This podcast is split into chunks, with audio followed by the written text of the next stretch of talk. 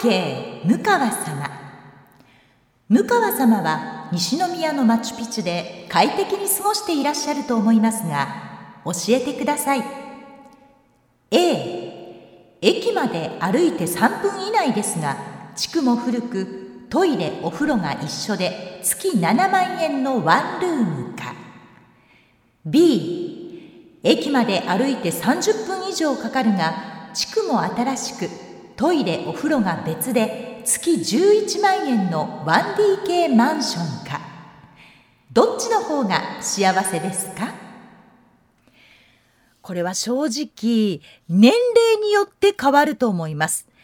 今の私が選ぶなら B だけれどもきっとこの方は A の方が幸せになるんじゃないでしょうか。駅から近いって最高！向川智美のまとものまとも。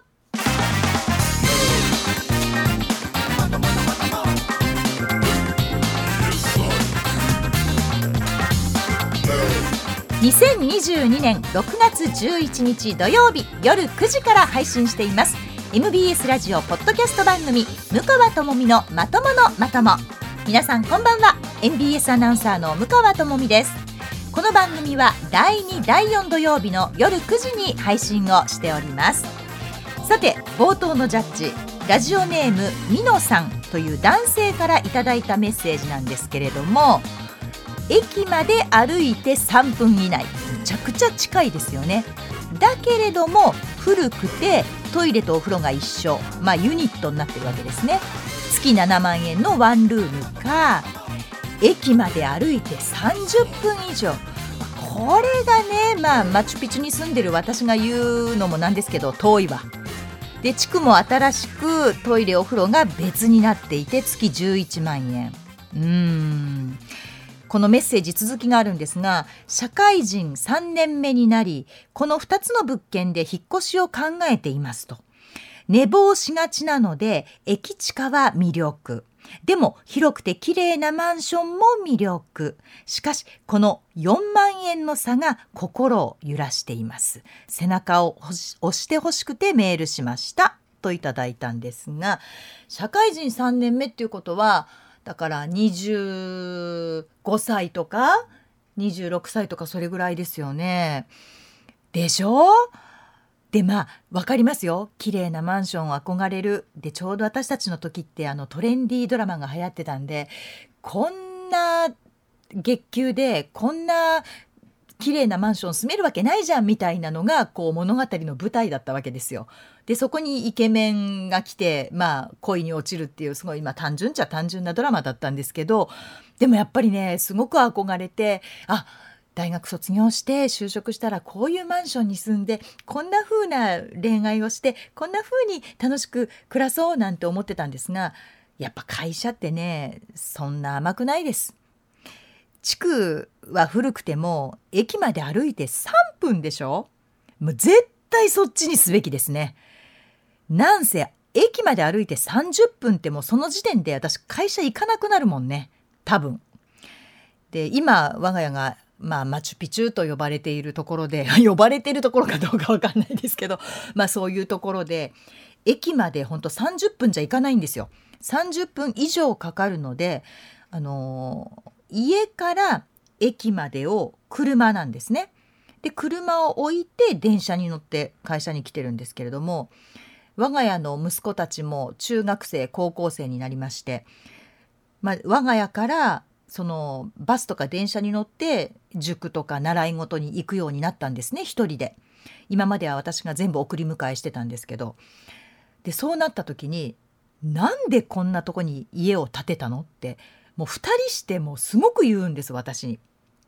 こんな不便でこんなに駅から遠くてなんでここなの？なんでここじゃなきゃいけなかったの？ってむっちゃくちゃやっぱ言われるんですよ10代男子には。それは考えたらね私が子供でも言ったと思いますわ。もうどっか行くって言ったらバス乗らなきゃいけないしねそっからまた乗り換えて電車に乗るんですよ。それはそれはやっぱり若い人たちには不便だろうなと思うので駅まで歩いて3分なんてもうパラダイスですよね。もう夜終電で帰ったって大したことないし朝だって1本電車逃したって、まあ、ちょっと走ればすぐ来るしっていう若いうちはもうねしかも月7万円でしょ？まあ、人員じゃないですか？これで。で今悩んでるのが11万円だからその4万円分を貯金したらどうですか？貯金をして例えばその新しく引っ越しする時にもうちょっと家賃のね高めのところで駅からそうねそれでもやっぱり10分以内がいいと思うみたいなところで探すとかもしくはもう一気にこう彼女と同棲とか結婚みたいになったらますますお金がかかるわけですからそのためにもこの7万円と11万円の家賃この4万円の差ってやっぱ大きいんですよね。と思うので私はこの A の月7万円のワンルーム駅まで歩いて3分地区は古いけれどもこっちがいい絶対そう思います。いかがでしょうか？ラジオネームみのさん。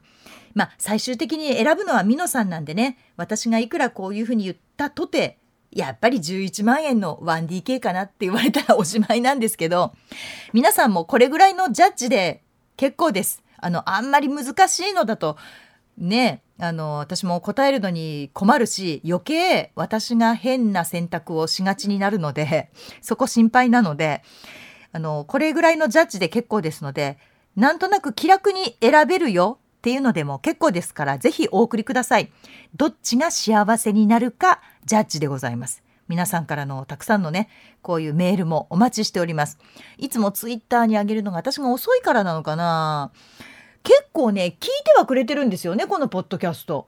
あの、月に2回のしか上げてないにもかかわらず聞いていただいてるのは結構なあの数の方に聞いていただいているみたいで本当にありがとうございます。その割にねメールが少ないね。皆さん。あの聞くだけじゃなくて参加型。ね。そうだ。まとまとのためにメールを書こうっていうのを合言葉にいつでも受け付けていますので私がこうツイッターで宣伝しなくてもあのご自身でね気がついたことはあのちょっとしたメモにしておいてでメールで送っていただけると助かります。さあ、えー、ということで今回のポッドキャスト配信もちょっとね喋っていこうと思うんですけれどももうね先週でいいのかな？合ってるかな？6月3日の金曜日ですわ。ちょうどあのソレイケメッセンジャーの私担当日だったのでこの日が収録だったんですけれどもいろいろありましたね。キョンキョン騒動。まああのソレイケメッセンジャーでも喋りましたのでまだ聞いてないという方は是非 YouTube の方でね聞いていただけるとありがたいんですけれどもこんなにみんなキョンキョン好き？やっぱりキョンキョンってすごいアイドルだったんだなっていうのを改めて感じた6月3日だったんですね。いやもちろん私も好きだったんですよ。あんなに顔がちっちゃくて可愛くてでいろんなアイドルがいる中でやっぱりキョンキョンって一種独特だったんですよね。あのアイドルアイドルしていないアイドルだったんじゃないかなと思うんですけどやっぱり当時、まあ、今もそうですけど女性ってこう髪の毛割と長くしてでこうカールで巻いて女の子らしいみたいなのが男性も好きでしょ？で女性もやっぱりその方が髪長い方がモテるみたいなのをどこかまだ信じてるところがあった中でアイドルでショートカットで真っ赤な女の子を歌ったキョンキョンって私すごいなって今でも思うんですね。当時のアイドルっていう枠からはやっぱりはみ出てたような気がします。ちょっとそのあたりも含めて今日はたっぷりとともみのちょっとこれ聞いてをこの後お話ししようと思います。どうぞ今回のポッドキャスト配信も最後までお楽しみください。おかん、みかさん、始めるで。シャランランランラムカワ、シャランランランラともみ。向かともみのまとものまとも。それではこちらのコーナー参りましょう。ともみのちょっとこれ聞いて。さあこのコーナーは私向川智美が最近気になっていることをちょっと聞いてもらうコーナーでございます。さあ今日のちょっとこれ聞いてなんですけれども先ほどもまあお話ししましたあの天下のアイドル小泉京子さんが MBS に来るということでもうその前日から会社全体がなんか浮き足立っていると言いますか大騒ぎになっていた、まあ、M ラジそして MBS の、まあ、そちらのテレビの方もそうなんですけれどもだったんですね。小泉京子。確かに顔は小さいということは知っている。小柄だということも知っている。もう本当にあの一世を風靡したアイドルだったということも知っているけれどもまあ言うても芸能人ってみんな顔が小さいんですよやっぱり。こんなバランスあるぐらい小さいんですよ。私が一番びっくりしたのが水木有沙さん。水木有沙さんって背が高いのでスタイル、まあ、足も長くてむちゃくちゃいいんですけど顔が異様に小さいの。えそのバランス合ってます？逆にっていうぐらいむちゃくちゃもう顔がちっちゃくて手足が長くてほんとバービー人形みたいだったんですね。でまあその、まあ、水木有沙さんもしかりでこんがらだけれども顔がちっちゃい顔がちっちゃいで有名なこの小泉京子さんがなんとこの MBS 毎日放送に来るっていうことでまあびっくりしたんですね。で私も実は当日まで知らなくてというか逆に忘れていたぐらいだったんですよ。小泉京子さんがね舞台のことでなんか来るらしいよそうなんやキョンキョンがっていう会話をしたのは覚えてるんですがでもまあ一晩寝たら大概のことは忘れるじゃないですか。多分私の人生に小泉京子さんはあんまりこの先も関わらないと思うので忘れてたんです。で普通にあ今日はそれゆきメッセンジャーだわと思って9階の、まあ、ラジオスタジオがありますフロアに降りてきました。するとあれ？この荷物は黒田さんの違うんかなと。いつもあの打ち合わせするね椅子のところにあの皆さんこう荷物を置くんですけれども黒田さんの椅子のところにもうすでに荷物が置いてあったんですよ。あら？早いな。私もちょっと早めに降りてきたのにどうしたんだろう？今日何かあったのかな？でも姿が見えない。荷物だけ。でおかしいな。どういうこと？でしかもいつもの9階よりもちょっとざわついてるし。ちょっとこのベータスタジオの辺りもガヤガヤ言ってるしなんだろうと思っていたらもうその時には小泉京子さんがスタジオに入られてでもう出ようかっていうところだったんですね。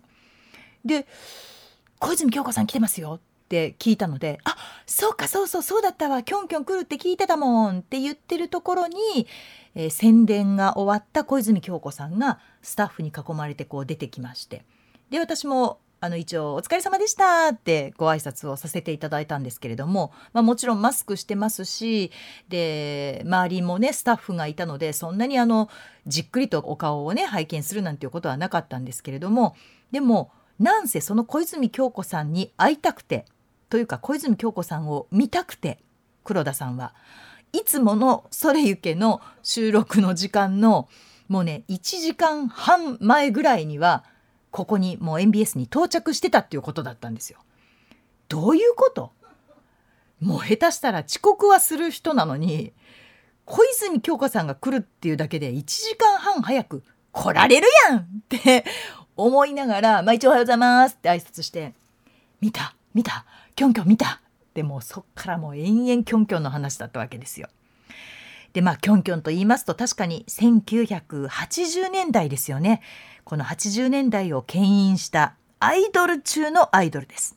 小柄で顔が小さく、もうとにかく可愛い。で、調べましたら、同期に堀ちえみさんとか、あと、えっと、石川秀美さん、で、松本伊代さんとか、早見優さん、で、中森明菜さんとかがいらっしゃったそうで、花の82年組っていう風に呼ばれたアイドルたちの、一人だったんですって。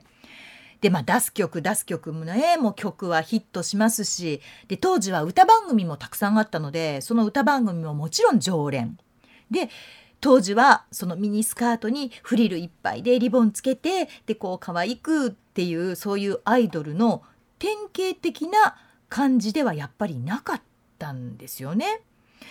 ぱりこうその時はまあ可愛らしさはもちろんあったんですけれどもそのショートカットにしてみたりでなんかチェックのパンツみたいなあの衣装もあったりしたんですよ。である年齢をこう超えた頃から普通のアイドルとはちょっと私違うわよみたいな一線をこう引いたような自分というこう芯を持った女性だなっていうふうに私感じるようになったんですね小泉さんのことを。可愛いだけじゃないぞと。で、うんと、アンアンとかでも雑誌でもコラムを書いていたりとかあと2005年からは読売新聞の読書委員になってで日曜の読書面でこう書評みたいなものもこう書いてらっしゃったんですねだから本を読むのも好きだしそれについてのコメントを書かれるのも好きあの文章を書くのも好きっていう方だったらしいんですね、まあ、そのイメージは私の中でもすごくあってで彼女こそこう自分軸軸としてね自分軸っていうものをすごくしっかり持っている地に足のついた人だなっていうふうにこう途中から思うようになったんです。ただ単に可愛いだけのアイドルじゃないぞこの人みたいなのが私の中であったんですね。で軸ということで言うと明らかにこの自分軸を持っている人つまりどう思われるかというふうに他の人の軸で物事を決めるんじゃなくてどうしたいか自分の軸で私はどうしたいかという行動を決める自分軸を持っている人なんじゃないかなっていうのが小泉京子さんだったんですね私の印象が。でアイドルってやっぱりともするとこう他人からの評価ばっかりなわけですよ。あの人と比べてこっちの人の方が可愛いとかでこの人よりもこっちの方が私好きだわとかでその可愛らしい可愛らしくない衣装が似合ってる似合ってないももちろんそうなんですけどやっぱり他人の評価をものすごくまあ、うん、気にするっていう職業の一つなんじゃないかなと思っていたんですけれどもでもそういう基準になりがちな人とは違ってうん私まあ今はちょっと仕事としてアイドルやってますけど何かぐらいのそういうことが言えるぐらいの強さみたいなものを私は小泉京子さんからすごく感じてたんですね。でそんなこう自分軸とか他人軸みたいなことを考えていたらアナウンサーっていうのは本当にこう中途半端やなってつくづくやっぱり思ったんですね。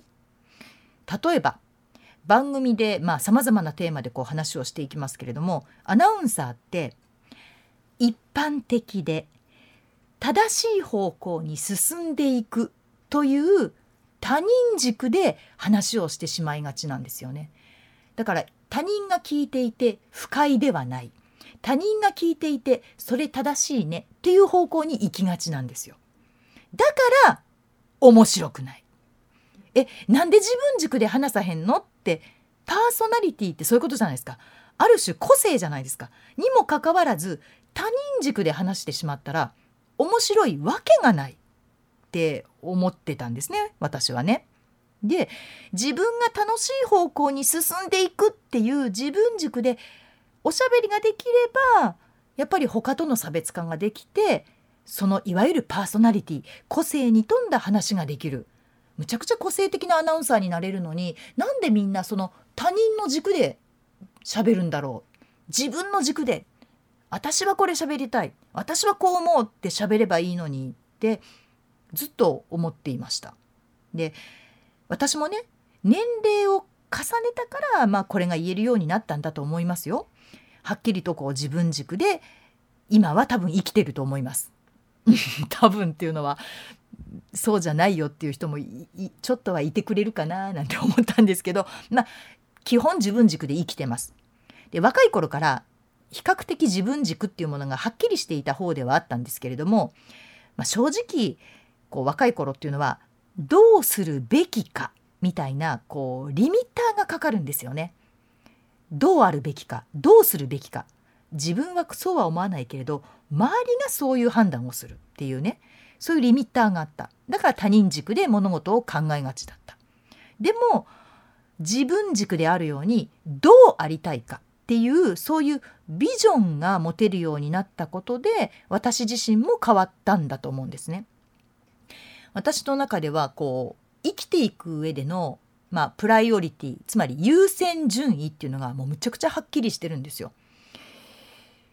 まあ、あえて言いませんけど、あえて言いませんけど、私の中では生きていく上で一番大切なのはこれ、1位はこれ、2位はこれ、3番目はこれっていう、やっぱり優先順位っていうのがむちゃくちゃはっきりしていて、で、それがはっきりしたからこそ自分軸で物事を考え、自分軸で行動し、自分軸で喋るようになったんじゃないかなっていうふうに自分のことを今分析しているんですね。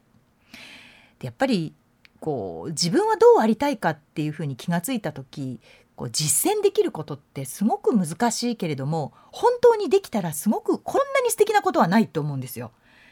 本当死ぬ時に後悔しないと思う。私は自分軸で生きてきたっていうことを堂々と言えると思う。だって私の人生だもん。しかもたった一回きりしかないんですよ。それをなんで他人の軸で歩んでいかなあかんのって本当思うんですよね。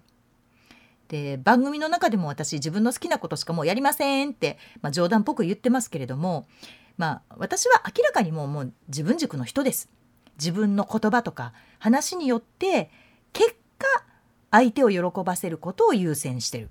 面白いことを言おうと思ってるんじゃなくて自分の言いたいことを言ったことによってそれを聞いた人が笑ってくれたり面白いねって言ってくれるのが嬉しい。で自分軸でやっぱり喋ってるんですね。でもそうじゃない他人軸で喋る人ってやっぱり相手のことを様子を伺ってしまうんですよ。こう言ったらご機嫌よくなりませんかとかこう言ったらどうでしょう面白いって言ってもらえるんじゃないですかみたいなその他人軸で喋るっていうのが私はこうアナウンサーを良くない方向に引っ張っていってるんじゃないかなってすごく思うんですね。相手の機嫌を取ることを優先するなんていうことはやっぱりあってはならないとむちゃくちゃ思います。あの自分の機嫌も自分で取ります。でも相手には機嫌を取るんではなくて相手のを喜ばせるためのことを言ってあげたらいいと思うんですよ。自分軸で。機嫌を取るんじゃないんです。私が言いたい自分軸で喋ったことで相手が喜んでくれる。それが一番じゃないかなってつくづくあの思ったキョンキョン騒動でございました。まあそう考えると黒田さんの自分軸は何があってもキョンキョン。ね。それゆけメッセンジャーよりもキョンキョンなんだな。まあ、あの人もやっぱり完璧な自分軸で動く人なので、で、そうなんだな。で、私はそれを見ていて、やっぱりいけずが言いたくなる自分軸を持っているっていうことも つくづく感じた、えー、6月3日、キョンキョン MBS に来るの巻でございました。こんにちは、ムカです。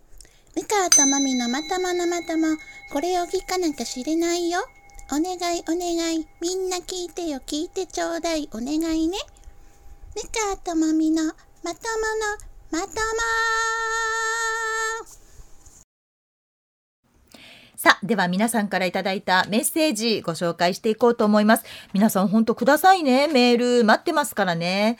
えー、まずは綾野農園さんからいただきました写真付きなんですけれどもこの度は M ラジタイムテーブル6月号の表紙とドリームウィーク大使就任おめでとうございますといただきましたありがとうございます先日大阪駅のデジタルサイネージを見に行ってきましたおよそ5分おきに数秒現れるユーコレコンビシャッターチャンスを狙うも登場するたびに興奮してしまいお二人の一緒の自撮りを狙うも上手に撮れずデジタルサイネージの前で30分ベストショットを自撮り体制でスタンバイし続けていた怪しい人は私でした。というふうに写真付きでいや本当にバッチリの自撮りで私と相原さんがね写っているデジタルサイネージ写真を送ってくれました。綾野農園さんありがとうございます。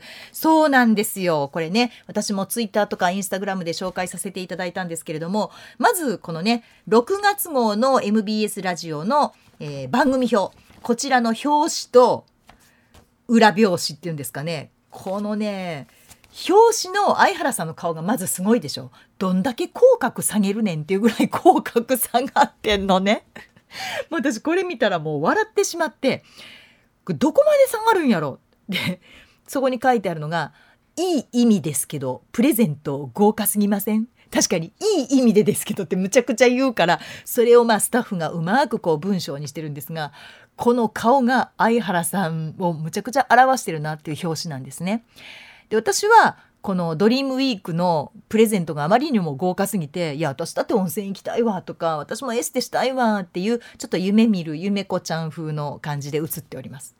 で裏よこれこのね裏が秀逸なの。あの大リーグの大谷翔平選手の T シャツっていうのがまあ元になってるらしいんですけれどもその T シャツは大谷選手の顔写真がいっぱい写ってるんですね。でそれが、えーと、写真なのよね間違いなく。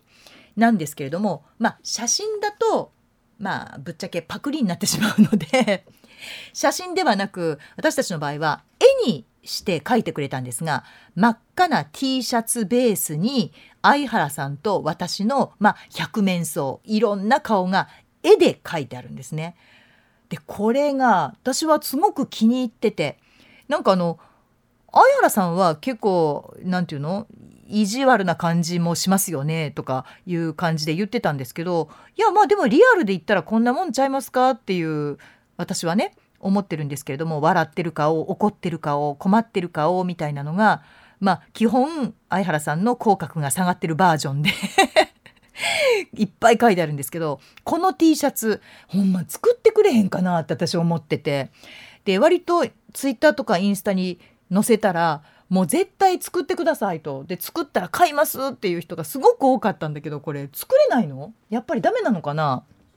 今鈴木ディレクターと今ちょうど話をしてるんですけれども。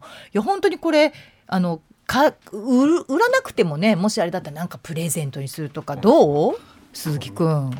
こんばんは。こんばんは。どうですか？えっと、これ実は僕ね、うん、タイムテーブルの担当係なんですよ。あ、あそうなのね。はい、はい、はい、で、えっと、まあ、毎月毎月、その出しタイムテーブルね。で、今回もこのデザインでいこう。で、実はこれね、写真なんです。うん、本当は。あ本当はね？そうそうそう撮ったもんねそうです、はい、いろんな表情をそうそうそう撮りましたさんにも、うん、相原さんにもお願いして、はい、でそれを絵のタッチにできるような、うん、そういう加工ができるっていうことで。は？えアプリってこと？アプリもあるんですけど、えっと、そういうのをできるように、はい、あのデザイナーさんにお願いしてなるほど。これでやってほしいっていうふうにイメージはちょっと僕伝えさせてもらって作ったやつなんですけどでまあ確かに見ました。うん。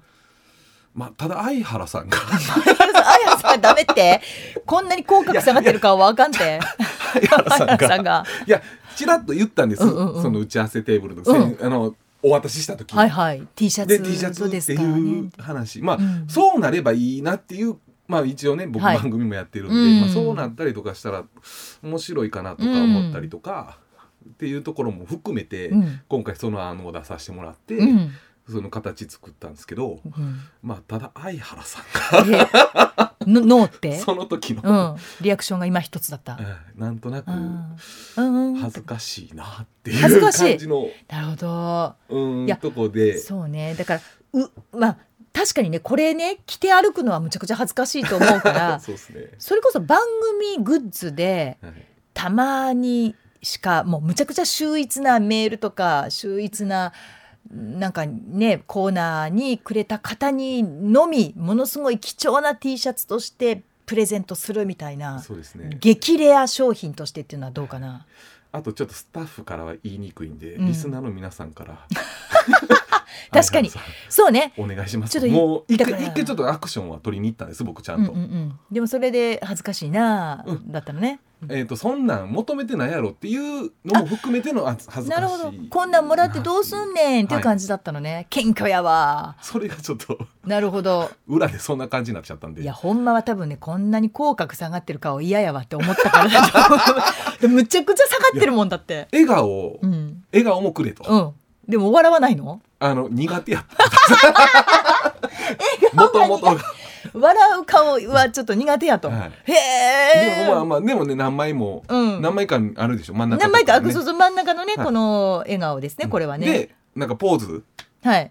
ポーズ取ってくださいって言ったらうんうんうん。笑顔になったんですよ、それがそのポーズが向川さんにうん。なんかポーズ取ってくださいっうんうてん。お願いしたポーズと同じ手をパンってやってあの広げる。広げるポーズだったやつあの私たち別々に写真を撮ったんですよ。一緒には撮ってないのでお互いどういうふうに撮ったか見てないんですけど、はい。偶然？そうです。いや。偶然やってなったんです。本当、はいすごいやっぱ気が合うんかな。気が合うんかな。私はここまで口角下げないけどそうなんや。この T シャツはでも私もあったら欲しいもんだって、はい。逆に上がりすぎですけどね。向川さんの方はね。うん意識してあげてるからね。これ意識してあげてますからやっぱり口角はね。上げてなんぼですから、はい。ここはね。まあ、まあ相原さんはね下げてなんぼやから。下げてなんぼって言そうてはりますしね。普通に。そうそうそう、はい。ここはちょうどいいバランスなんだと思うんですけど、はい。ちょうどいい。じゃあちょっとリスナーの皆さんこれはだからゆうこれ宛てに送っていただいた方がいいですね。そうですねまあもちろんまとまとでもたくさん束できたら束のまま持っていきます。こんなに来ましたと。でゆうこれにはゆうこれであのタイムテーブルのあの裏バージョンの T シャツ欲しいです。ぜひ売ってください欲しいですってなったらこの口角がちょっと上がるかもしれないので。鈴木は完全にひよったんで。あかんやん。もう一番頑張らなあかんのに、うん言ったんですけど、うん。それだったんでちょっとなるほど。僕から作りますっていうのはそうね。言いにくいねちょっと言いにくくそうなっちゃったっていうのじゃこれもちょっとリスナーの皆さんの力を借りましょう、はい。ぜひとも皆さんお送りください。まとまとにはまとまとで来ていただければ私持っていきます。でゆうこれにはゆうこれでぜひあの T シャツを、はい。というあのお便りをメールをお待ちしておりますこれね、はい本当にありがとうございました。失礼しました。とんでもない。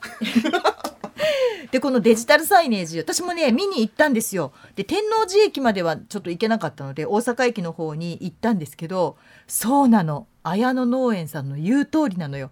で私もこれいつになったら出てくるかなと思いながらしばらくこう見てたんですねで一周何分かなをまず測ろうと思ってでそうじゃないとこの撮るタイミングが恥ずかしすぎてやっぱ自撮りだから手伸ばしたままずっと待ってるとあの通り過ぎる人がみんな見てくわけですよ。この人何撮ろうとしてるんだろうって思うからちょっとなんかサイズ感合わせてるんですみたいなふりしてちょっとこうサイズだけ見といてであとはじーっとこれ何分後ぐらいに来るのかなと思ってデジタルサイネージを見ていたんですけれども確かにまあ5分おきぐらいですよね。で映ったら本当にもうそこでねもう連写ですわカシャカシャカシャカシャカシャカシャってぐらい連写してでまあ私もツイッターの方にも、えーインスタグラムの方にも上げさせていただいたんですけれどもやっぱりね昔はポスターしかなかったから紙のポスターをこういろんなところに貼ってもらってたんで写真撮ること簡単だったんですね。でもよくよく考えると当時はその iPhone なんてなかったから自撮り自体がまずできなかったので誰かとにこうデジカメを持ってってもらってじゃあこの前で写真撮ってくれるって言ってポスター紙のポスターと一緒に写真を撮るっていうことをしてたんですがなんせ今一人で行ってしかも自動でどんどん変わっていくデジタルサイネージ。そこにねスマホがあるわけですから自撮りができるっていういやこれ時代が変わったなあと思ってもうびっくりしたんですね。でこういう宣伝も初めて私これデジタルサイネージで、まあ、使ってもらったんですけれどもそうじゃなかったらそんなにじっくり見ないじゃないですか。でいかに自分がぼーっと街の中を歩いていたかっていうことが分かったんですけどあこんな風に今コマーシャルってなってるんだなっていうぐらい紙のポスターがない。本当にね旅行代理店ぐらいしかないですね紙のポスターは。あとはだいたいサイズ違いのデジタルサイネージになっていてそこにいくつものものが流れているか、えっと、例えばこのうんと広告だったらここの会社だけみたいなのが、えーずっと映ってるかみたいなはあ時代は変わるわと思いながら私も感心してこのデジタルサイネージ、えー写真を撮りに行きました。綾野農園さんもとってもあのベストな感じでね自撮り写真をが取れてよかったです。本当に。恥ずかしいですよねあれ待ってるのね。私なんて本人だから余計恥ずかしくて。でせっかくだからマスク取ろうと思ってるから同じ顔が出てきたら撮るわけでしょ？いやこの人どんだけ自分のこと好きなんて思われたらどうしようと思いながらそれでもやっぱりもうせっかく行ったからって言って私も撮ってまいりました。本当にねあのいい記念になりました。ドリームウィークは12日まで。ね12日までになりますけれどもね。こちら12日まで見られますのでぜひ見に行ってください。で T シャツの方は皆さん送ってくださいね。ぜひ、えー、もう一枚いきましょう。ラジオネームあずきさんでございます。向川さんこんばんは。こんばんは。MBS 女性アナウンサーへのアンケートの話とても面白かったです。ありがとうございます。テレビやラジオで MBS アナウンサーの夫婦生活の話を聞くととても面白いんですがどうしてもバラエティーとして夫妻への不満という話題の方が盛り上がると思いますしそっちの方がよく聞いている気もします。そこで逆に向川さんが思う結婚することのメリットは何だと思いますか？私は現在25歳で結婚願望は今のところ全くないので結婚生活の良い点をぜひ聞いてみたいです。なるほどね。メリットね。うんメリット。難しいわ。これね。結婚した時はねやっぱ好きだったんですよきっと。もうその感覚が思い出せないぐらいなんですが私来年で25年金婚式になるんですけれどもきっと好きだったんだろうな手つないで歯も磨いてたしと思うんですけれどもあのねうんと常に意見は対立します。やっぱり違う私の夫は京都で私は山梨全く違うところで育ってるし育ててくれた人ももちろん違うしで育った環境も違うしっていう中で意見が合うこと自体の方がもう珍しいって思ってた方がいいと思うんですね。である時になんでこんなに意見がぶつかってばっかりで楽しいこと一つもないわって思ったことがあったんですね。全然私に同調してくれないし対立する意見ばっかり言うし何なんって思ってこんなんだったらもう結婚しなくて一人の方がよっぽど気楽だったのにって思った時があったんですがでもある時あのうちの長男かながあの2歳で、えー、入院をしなきゃいけなくなってでその時に点滴をしながらまだ2歳だったからなんか車椅子かなんかに乗せられてこう移動してたんですね。でそこに私と夫と2人が付き添ってたんです。そしたらエレベーターに乗っていた私たちのところにそうですね。もう7080代ぐらいかな。のまあちょっとごご年配の女性の方もあの車椅子でずっと入ってこられて。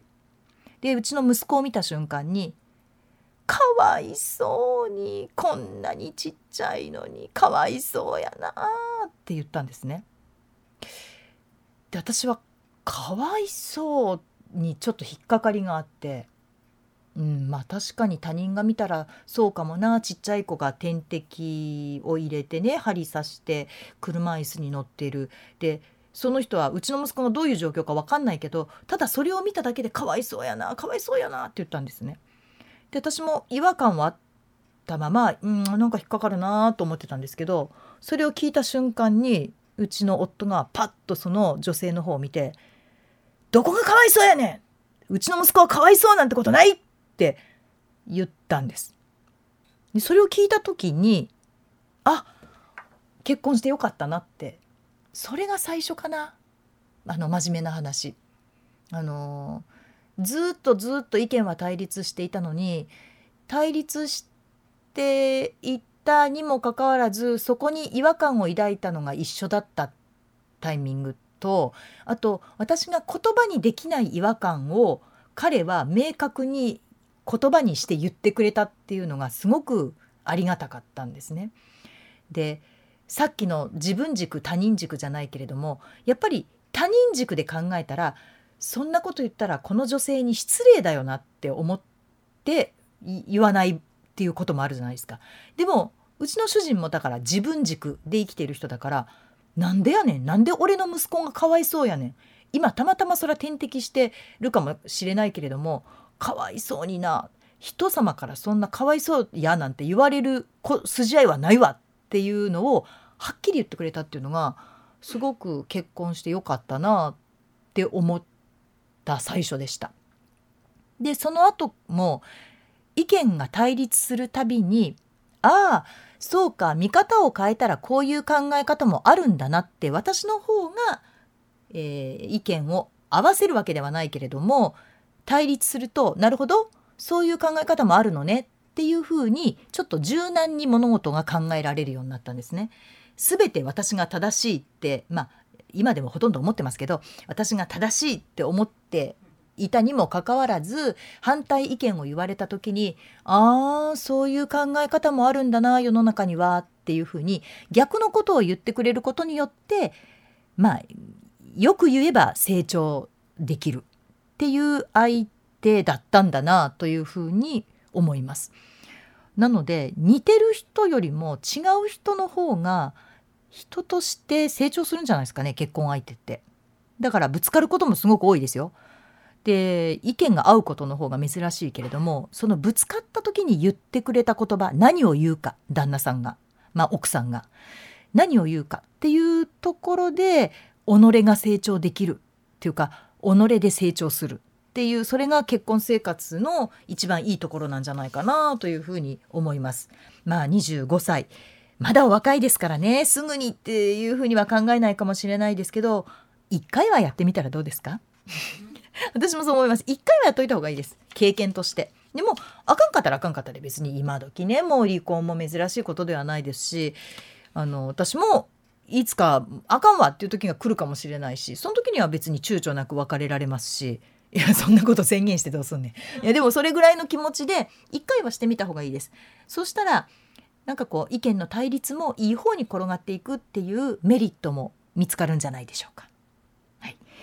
ということで、えー、皆さんのメールをご紹介させていただきました。では、最後はこちらのコーナー参りましょう。これって、キマゼット汗汗、チルい、しんど？ーナーさあ、気まぜっとな気まずい話。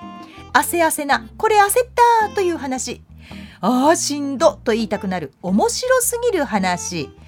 もしくは心地よさが感じられるちるい話。さあ今日はどんなお話が届いているのでしょうか？また鈴木くんに入ってもらいました、はい、すみません。よろしくお願いします、はい、お願いします。のえっ、ー、と紹介する前に一つだけちょっと前回ですね、はい、このコーナーで紹介したメールで、うん激ヤバわかめちゃんっていうの覚えてます？ああ覚えてます。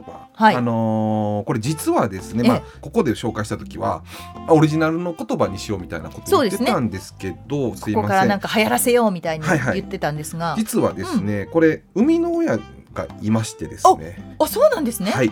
東海ラジオの「オーマイチャンネル」という番組を、えー、されてますパーソナリティの大前涼介さんが言ってた言葉らしくて。ああちらのラジオで、そうなんです。喋られてたんですか？そうなんです。激ヤバわかめちゃん。はい、もともとは、えー、大前さんが、えー、その時の言葉言ってたということで、ちょっと僕あのー、まあトークがね素人なんで 本当にそうですよ。皆ごめんなさいね本当。だってだ本当は D 卓でキューって振ってる人なんでね。そうなんですよ。はい。喋れって言われて嫌だってずっと言い続けて。あ人のせいにしない。そこは。私のせいにしないちょっと。そこはですけど、まあまあそこはね、でぐらいちょっとねあのトークは苦手なんです。だからまあスタッフやってるんですけど、はい、まあそういう素人ですんでちょっとまあ向川さんとのこういうトークの流れでね、はい、あのー、ちょっと書いてくださってることをちょっと見逃してはしょってしまったところがありまして、はい、言えば皆さんにちょっと誤解を生むような形言えばけさんも含め他のリスナーの皆さんに誤解を生むような、はい、えー、スカタンなねことをしてしまいましてちょっと申し訳なかったなと。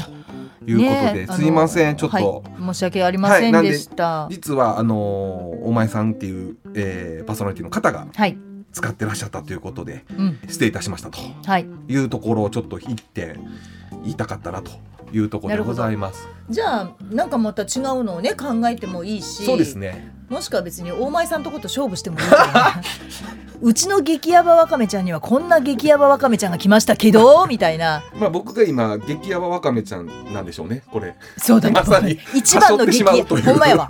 ほんまやわ。どうしようもない。鈴木くんが一番の激ヤバわかめちゃんです。リスナーさんに対して。はいそう思います。はい。いや下手なんです。本当に。すいません。まあまあもちろんね、そうそうまあスタッフなんでね。すいませんでした。失礼いたしました。ということではい。今日はですね、はい。一通だけ。いつだけ。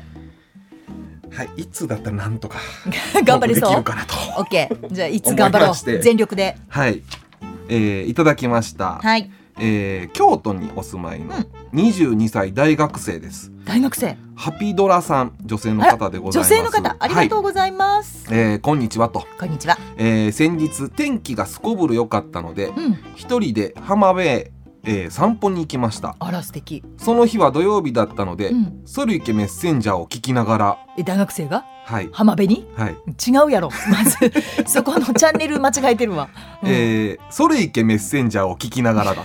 だから二度言わんでいいから。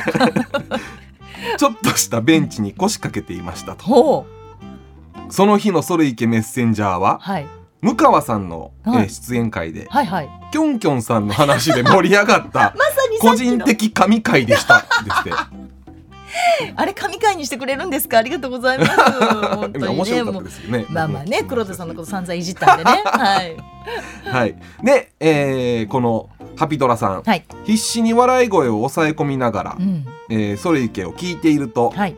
目の前でうん。学生であろう若者のカップルが楽しそうにサッカーをしていました。ほキャッキャキャッキャと楽しそうな2人の姿だけでも十分に散るかったのですが今は純粋無垢なまっすぐな瞳で彼氏におっとり見惚れている彼女も10年後20年後には向川さんのようにいけずになるのかなと思うとなおさらちるく感じました。どこがやねん。どこがよ。その後清水アナの下りになった時に思わず笑い声を上げてしまい。頭の形ね、うん。はい、そのカップルに振り向かれた時は、はい。キマゼットでした。お、素晴らしい二つ目が出たよ、はい、変な人に思われないようにすぐにその場を立ち去りました。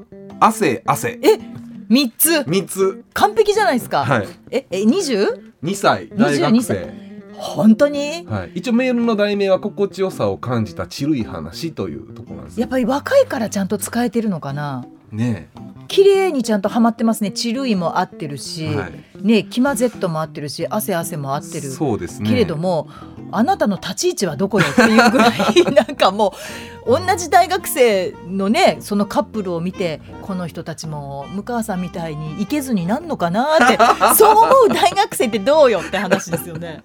面白いな。あと間違ってるのはもうそれ息を聞いている世代そうそうそうそう こかもしれないですね。まず八まあ割にま間違いない。そういいのありがとうございます なんですけど、まあ普通 FM よね。そうですね。大概ね FM で今日空気聞きながら。でそこでまた「喋んなよ曲かけろよ」って 言う思った。そう。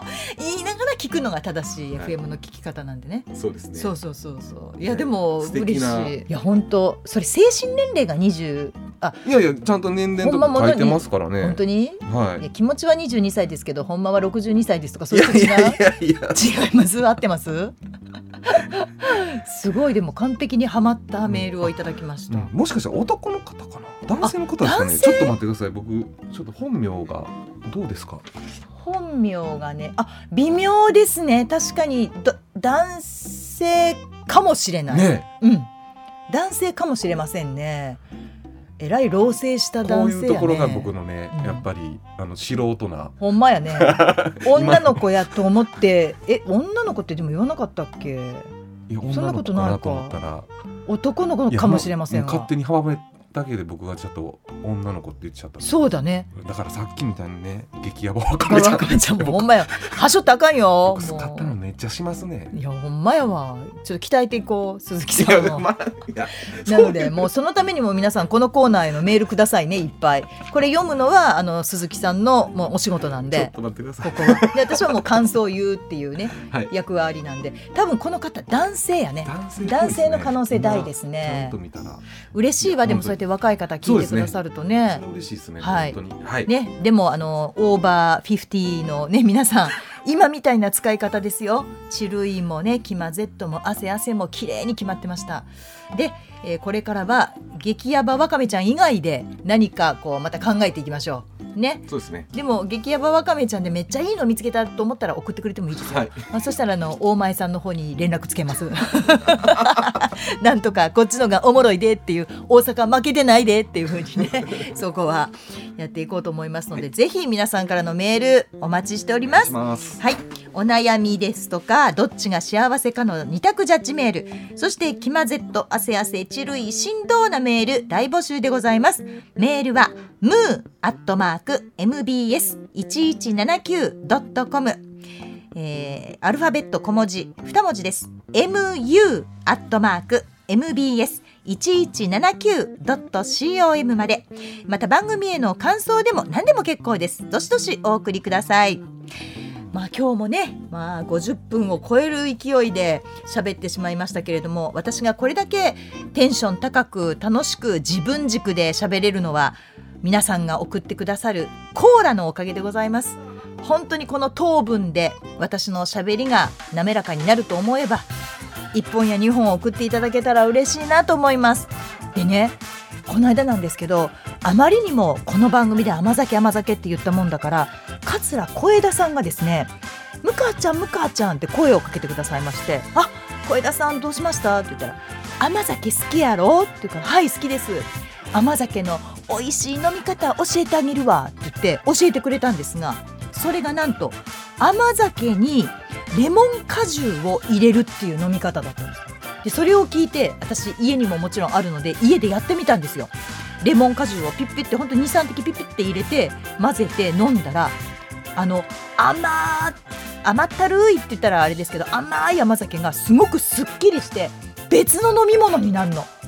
びっくりしてえ甘酒ってこんな風になるんだと思ってすぐにもう翌日小枝さんに「小枝さんありがとうございました。甘酒飲んでみました。レモン汁入れて変わりましたね」って言ったら「そうでしょ変わるねあれおもろいやろ」っていう風にいただいたのでぜひ皆さんからまた甘酒もお待ちしております。飲んで小枝さんの方にもまたねあのご連絡して報告もしなければいけないのでぜひ皆さんからのコーラ甘酒の差し入れを大募集でございます。お待ちしております。えということで MBS ラジオポッドキャスト番組「向川智美のまとものまとも」毎月第2第4土曜日の夜9時に配信します。次回は2022年の6月25日。ということはもう今年も半年終わろうかという時にえー、やりますのでぜひこれまたなんかどうしましょう？半年のねこうまとめ上半期のまとめみたいなことをやりましょうかね。ぜひそのあたりで話をまたね皆さんとしたいと思いますのでこの半年間の皆さんの面白かった出来事とか何でも結構ですよ。この6ヶ月にねこの1年2022年の6月までの出来事でも構いませんのでぜひ皆さんからのメールたくさんお待ちしております。えー、ではまた6月25日にお耳にかかりましょう。NBS アナウンサー向川智美でした。ほならば。